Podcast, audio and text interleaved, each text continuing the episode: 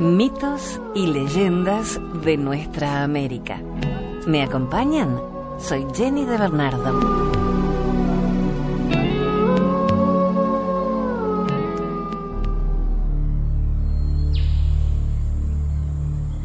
La mandioca, un regalo de tu pa.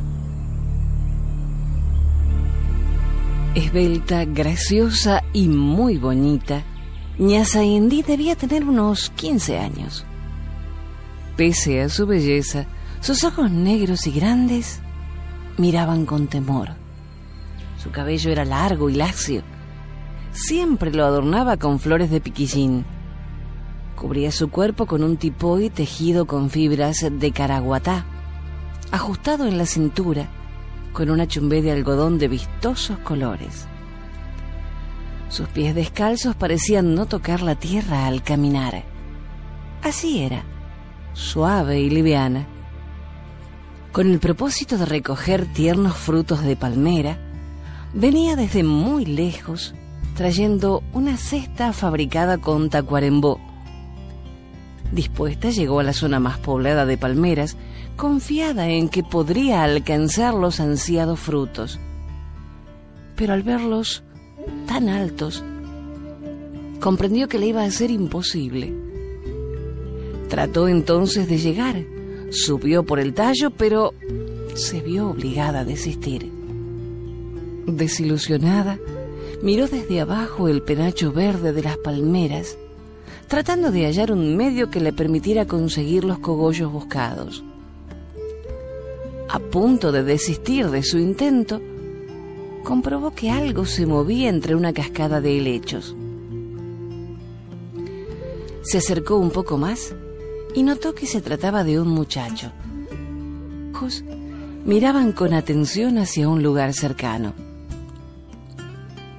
Ñaza Indy dirigió su vista hacia el mismo sitio y pudo divisar a la víctima a la que estaba destinada la flecha del desconocido. Se trataba de un hermoso maracaná que tranquilamente posado en la rama de un ñandubay ignoraba completamente su próximo final. La joven sintió tanta pena por el espléndido animal, cuyo intenso y brillante colorido era una nota de alegría y luz entre los verdes del bosque, que sin pensarlo pegó un grito y desvió la atención del cazador. El maracaná, puesto sobre aviso, con vuelo un tanto pesado, se internó en la espesura. El cazador salió de su escondite y ante la presencia inesperada de la niña, quedó atónito mirándola. Su belleza y su expresión lo hechizaron. Al instante había olvidado la pieza de casa. La muchacha bajó la vista temerosa pero escuchó que el joven le hablaba con voz suave. ¿Quién eres? ¿Qué haces aquí? Soy Ñasa Indy y pertenezco a la tribu del Robichá A, respondió casi de modo inaudible. ¿Y a qué has venido a los dominios de mi padre, Ñasa Indy? La niña miró los penachos de las palmeras que la brisa convertía en grandes abanicos y el muchacho adivinó su intención. Querías alcanzar cogollos de palmera, ¿no es cierto? Depositando el arco en el suelo y la flecha que aún conservaba en la mano, trepó al tallo de una de las palmeras y con movimientos rápidos de sus piernas, acostumbradas a esos ejercicios, llegó donde los cogollos tiernos se ofrecían generosos y frescos se los arrojó a Ñaza Indy desde arriba. Ella sonreía. En pocos minutos, la cesta estuvo llena. El rostro de la joven reflejaba un gran placer.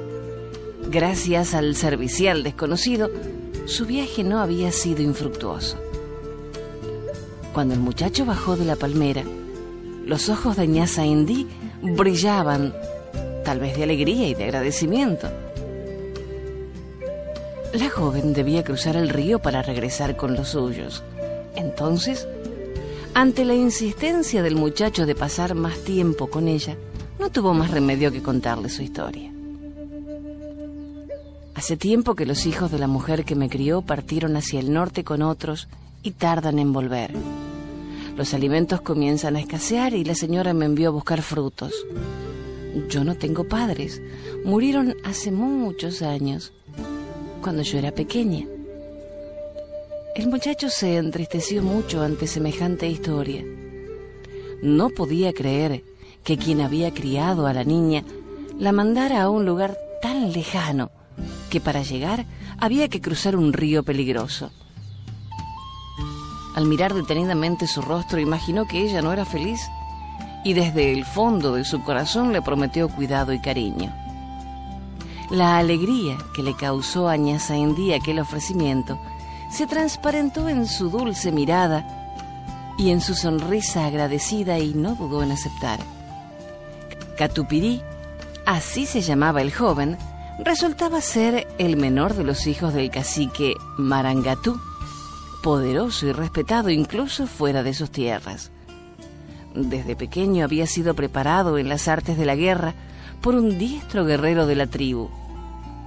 Pero su madre, que no lo descuidaba jamás, conservó su corazón tierno y su alma pura como cuando era pequeño.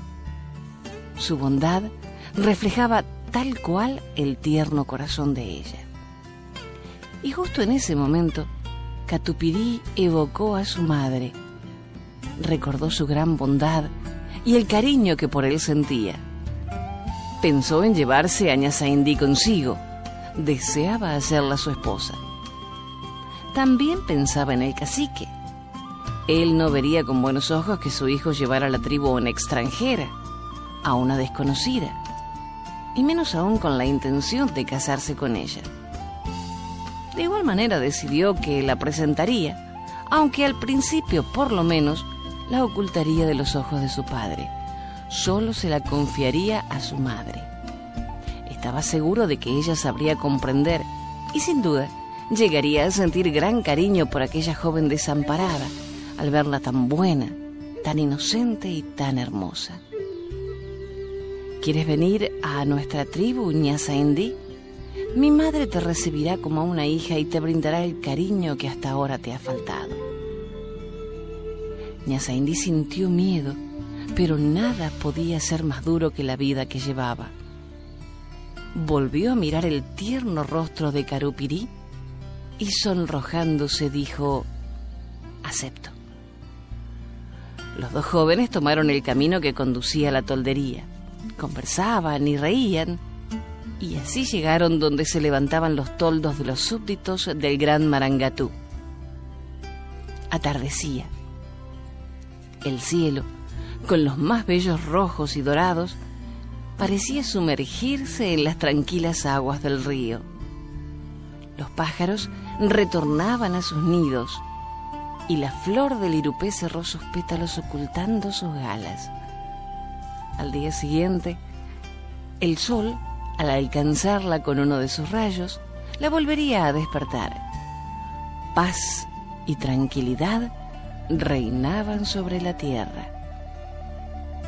Carupirí, que ocultaba a su compañera, fue hasta su toldo. La dejó y le fue a dar la noticia a su madre.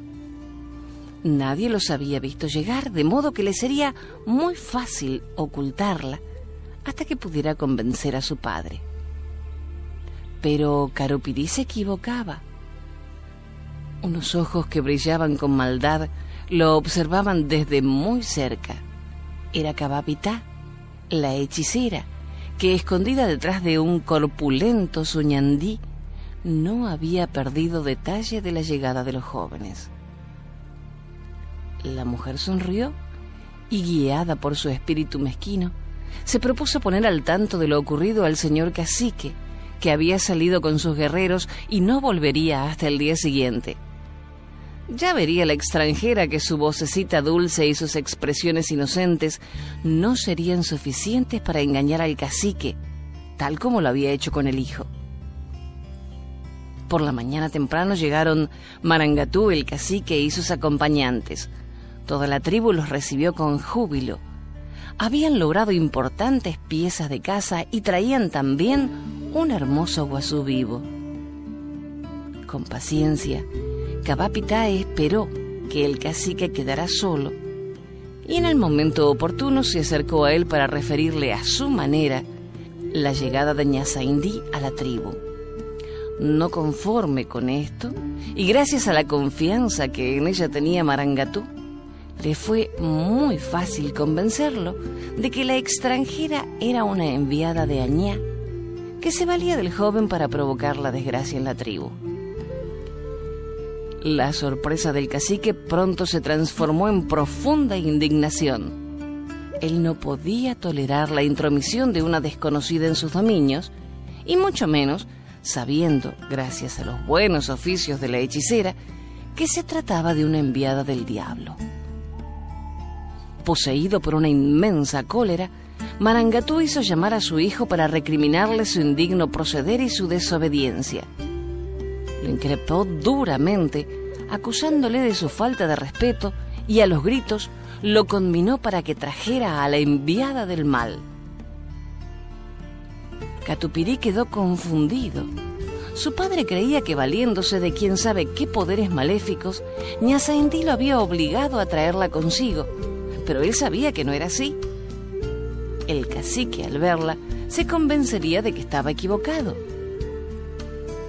Corrió en busca de la hermosa doncella y la llevó junto al temible Marangatú, que ante su presencia quedó maravillado. Su hermoso rostro y la dulzura de su mirada lo conquistaron de inmediato. Debía haber una equivocación. Era imposible que una niña tan inocente, tan dulce y tan tímida tuviera las malvadas intenciones que le atribuía a. El Rubichá conversó con Ñazaindí. Ella le contó de su niñez triste y sin afectos, y de su alegría al encontrar al buen Carupirí que deseaba hacerla su esposa. Entonces, el gran Marangatú comprendió el noble amor que acercaba a los jóvenes y dio su consentimiento para que unieran su destino, como era el deseo y la voluntad de ambos. Tiempo después, Ñazaindí se convirtió en la esposa de Carupirí, aquel muchacho de corazón generoso y noble que la había encontrado un día en el bosque. Por supuesto, al no lograr su cometido, la maldad y la envidia de Cabapita se acrecentaron y llena de nuevos bríos, comenzó a idear un plan. Ya llegaría el momento en que se cumpliera su venganza. La felicidad de Yazaindí y de Carupirí era cada día mayor.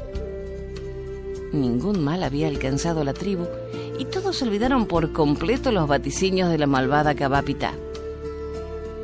Cuando tuvieron un hijo, se hizo más grande y efectiva la dicha de la que gozaban. El pequeño Chirirí era dulce y bueno como su madre y tenaz como su padre. Mientras crecía, todos los niños de la tribu se iban haciendo sus amigos. Diariamente se los veía jugando en el bosque o en la costa del río donde sentían gran placer. El cacique, orgulloso de su nieto, le había regalado un arco y una flecha hechos expresamente para él. Y entre los momentos más felices de su vida se contaban aquellos en que salía con el niño a enseñarle el manejo de estas armas. Todos vivían contentos en la tribu. Ya nadie consideraba a Ñazaindí como una extranjera a la que se debía despreciar, sino que por el contrario, gracias a su bondad, se había ganado la simpatía y el afecto de la gente. La única que conservaba su odio era Cabapita, para quien la idea de venganza se afianzaba a medida que pasaba el tiempo. Estaba segura de que este sentimiento no la abandonaría hasta ver a Ñazaindí arrojada de la aldea como había propuesto desde un principio. Tenía que convencer a la tribu de que la esposa de Carupirí, bajo ese aspecto dulce y tierno, encubría a una enviada de Añá para hacer el mal y que sólo esperaba el momento oportuno para cumplir los mandatos del demonio. A fin de convencerlos, decidió ensayar una nueva acusación. Haciendo uso de sus sentimientos mezquinos y perversos, divulgó la noticia de que el pequeño Chirirí se hallaba poseído por un mal espíritu que condenaría a muerte infaliblemente después de un corto tiempo a los niños que lo acompañaban en sus juegos. La noticia corrió por la tribu con la velocidad del rayo y todas las madres, temerosas del trágico final que podrían tener sus hijos, los retuvieron con ellas para que no se acercaran al pequeño Chirirí. Sin embargo, esto no fue suficiente para la hechicera, porque ella quería levantar a toda la tribu contra la inocente ñaza En esa forma, considerándola culpable, la hubieran expulsado de la aldea indígena por temor al maleficio que la poseía. Como no consiguió su propósito, optó por poner en práctica un plan diabólico con el que estaba segura se cumpliría con creces su venganza. Preparó un brebaje dulce, exquisito, al que agregó una pequeña poción de un activísimo veneno. Con salamerías, llamaba a los pequeños amigos de Chirirí y les daba a tomar el jarabe mortífero que ellos bebían golosos. Poco les duraba el placer, ya que luego morían entre las más espantosas contorsiones, envenenados por la infame hechicera. Al ignorar las madres la existencia del famoso jarabe, aceptaron como explicación de la muerte de sus hijos el maleficio del que suponían estaban poseídos el pequeño Chirirí y su madre, tal como lo predijera en tantas oportunidades la famosa Cabapita. Ya no les quedó la menor duda. La extranjera era una enviada de Añá, llegada a la comarca para causar la desgracia de la tribu de Marangatú. Todos estuvieron en contra de Ñazaendí y decidieron vengarse matando a su hijito. La hechicera gozaba su victoria. Había pasado un tiempo muy largo antes de lograr su propósito, pero por fin consiguió que la tribu entera odiara a la intrusa. Entonces, alentada por el triunfo, fue levantando los ánimos de toldo en toldo, incitando a unos ya a dar muerte al pequeño Chirirí, único medio para librarse de los designos de Añá en un grupo encabezado por la perversa Cabapitá, con palos y lanzas, hombres y mujeres se dirigieron al toldo de Catupirí, tomaron por la fuerza a los padres de la criatura, los llevaron a los bosques y los amarraron con fibras de caraguatá al tronco de un ñandubay para que fueran testigos impotentes de la muerte de su hijo. La dulce ñazaendí dejaba oír desgarradores sollozos gritaba por su inocencia y pedía piedad para su pequeño Chirirí, mientras el valiente Catupirí realizaba desesperados esfuerzos por librarse de las ligaduras. Todo en vano. Buen cuidado habían tenido sus verdugos. Cabapita saboreaba el triunfo. Decidió ser ella misma quien matara al pequeño, que atado de pies y manos permanecía en el suelo y se esforzaba por dejar sus manitos libres. Preparó el arco y la flecha envenenada, y cuando se dispuso a arrojársela al niño, que lloraba ante sus padres desesperados, un ruido espantoso atronó el bosque, y una lengua de fuego bajó desde el cielo, repentinamente oscurecido, y dejó fulminada a la perversa hechicera que rodó por el suelo. Los que presenciaban la escena vieron en esto un castigo de sus dioses justicieros a la maldad y a la envidia. Y convencidos de su error, desataron a los padres de la criatura que aún se hallaba en el suelo, a poca distancia de ellos. Ñazandí corrió a levantar a su hijito, que medio desvanecido por el terror casi no podía moverse. Lo desató y lo abrazó estrechándolo contra su corazón, mientras las lágrimas corrían por sus pálidas mejillas. Con las cabezas gachas, avergonzados, con el paso vacilante, los que creyeron las calumnias de la perversa hechicera decidieron retornar a sus toldos, no sin antes dirigir una mirada triste al sitio donde el pequeño Chirirí estuviera atado algunos minutos, echadito en el suelo, esperando la muerte en manos de la falsa cabapita. La sorpresa de todos fue muy grande cuando observaron que justo en ese mismo lugar crecía una planta nueva, desconocida hasta entonces. La llamaron mandioca y en ella vieron la justicia de sus dioses buenos, que sabían recompensar el bien y castigaban hasta con la muerte a los que procedían mal. La mandioca es el regalo de Tupá a los hombres para que les sirva de alimento. Posee el dulce corazón de ñaizandí y de chirirí y otorga al que la come fortaleza y energía como la que siempre tuvo Catupirí.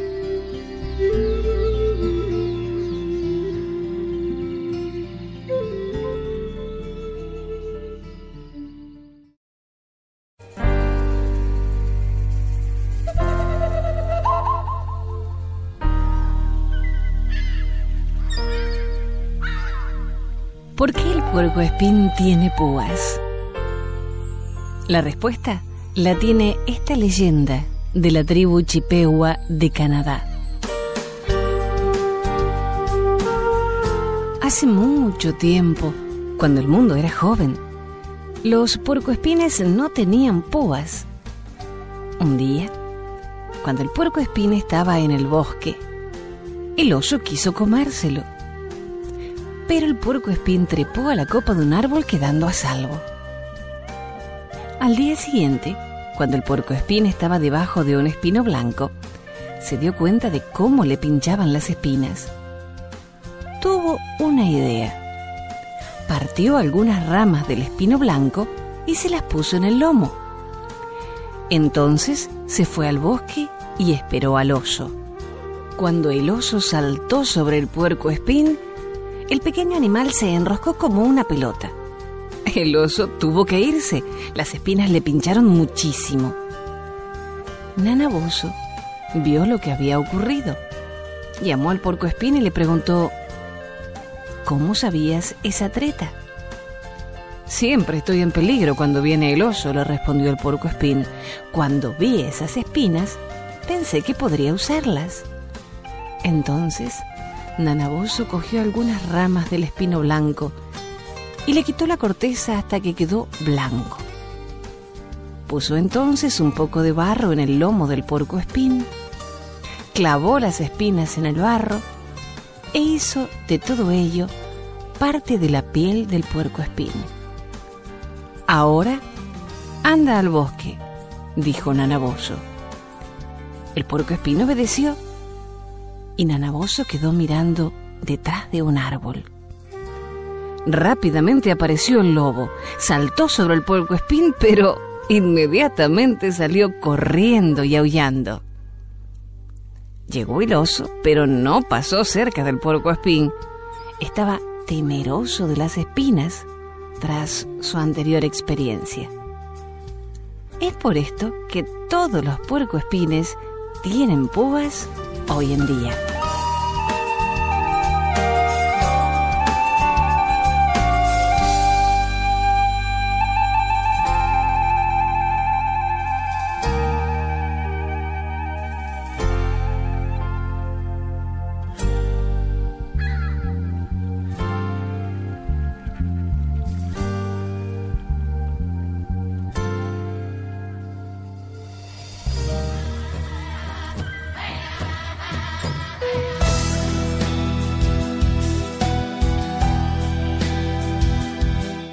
Leyenda guaraní narra cómo apareció el primer fuego.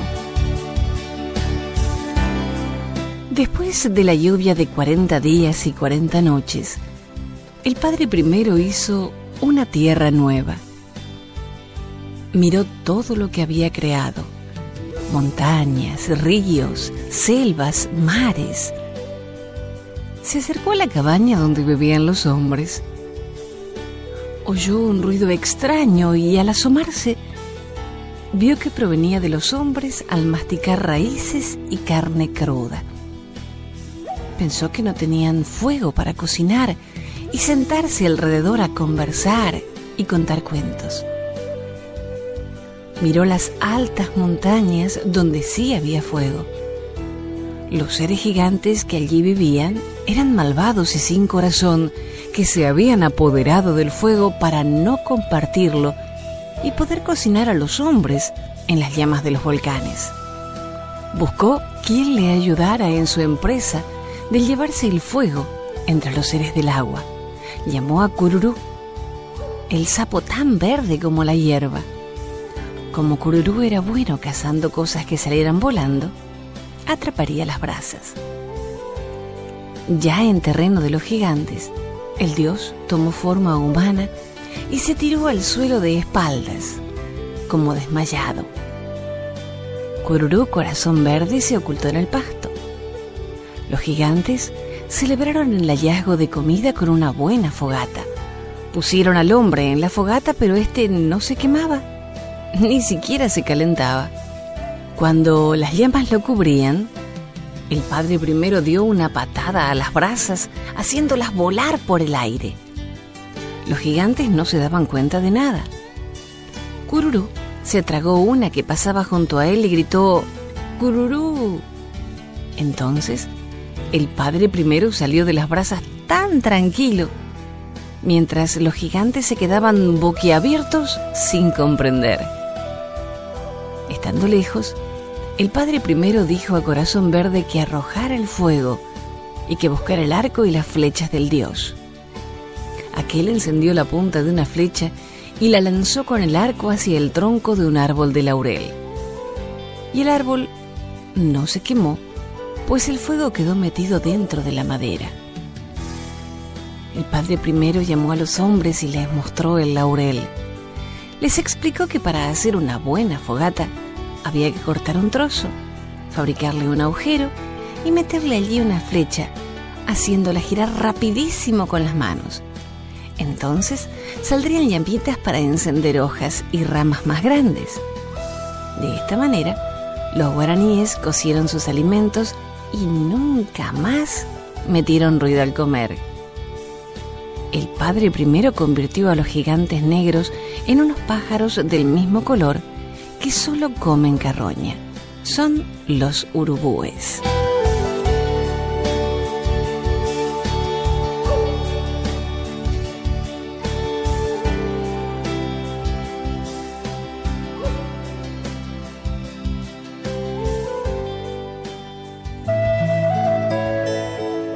En Huanta, Ayacucho, fue recopilada esta leyenda peruana, el toro encantado. Razuhuilca es una laguna situada a unos 15 kilómetros de la población de Huanta. Está en medio de otras tres lagunas que la rodean, pero Razuhuilca es la más grande, por lo tanto la principal. La laguna está en la cima de un cerro que domina la entrada del pueblo. Por eso, se ha construido en ella una represa que suministra agua para el regadío y para el consumo del pueblo. La tradición huantina dice que dentro de esta laguna se encuentra un toro negro, hermoso y corpulento, sujeto a una cadena de oro cuyo extremo guarda una anciana de cabellos canos.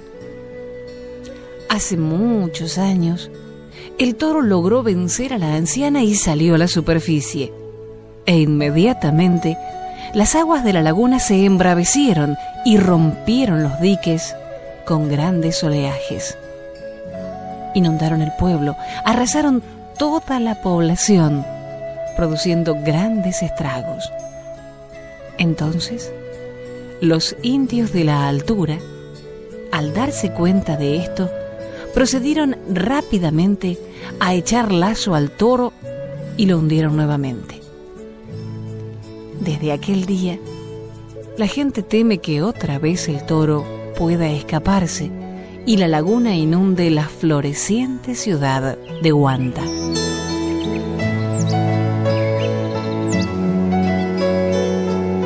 Hasta el próximo relato. Soy Jenny de Bernardo.